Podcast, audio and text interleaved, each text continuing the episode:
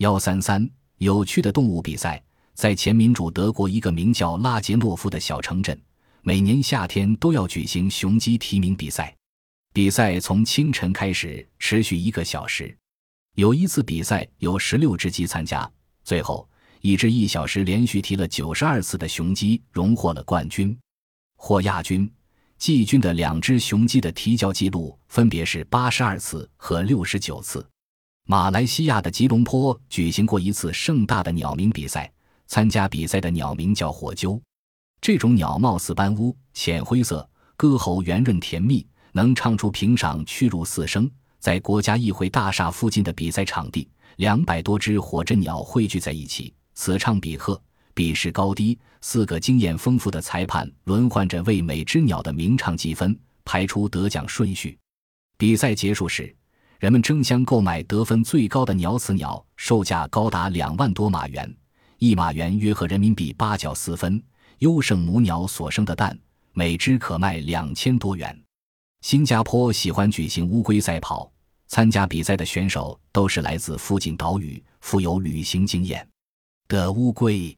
比赛是在用八英尺长的板条隔开的场地上进行的。可惜，这些乌龟是一群无法控制的家伙。有一只乌龟开始从容不迫的快步爬行，遥遥领先到半途突然停下了，让对手轻而易举的超过了它。有一只乌龟突然掉头爬上围柱，拒绝参加比赛。跟乌龟赛跑相比，蜗牛赛跑就显得更引人注目。西班牙的罗格兰阿什郊区举行过一次蜗牛比赛，有八个国家参加。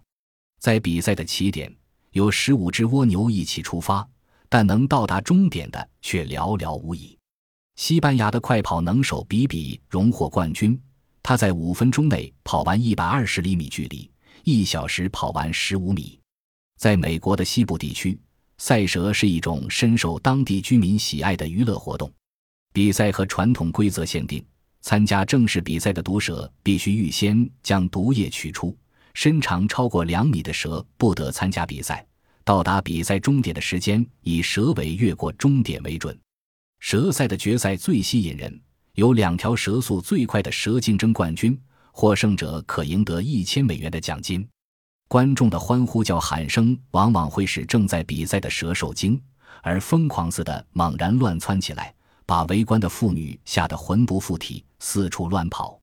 美国南方的一些居民盛行一种蛙跳比赛，它像赛马一样受到人们的欢迎。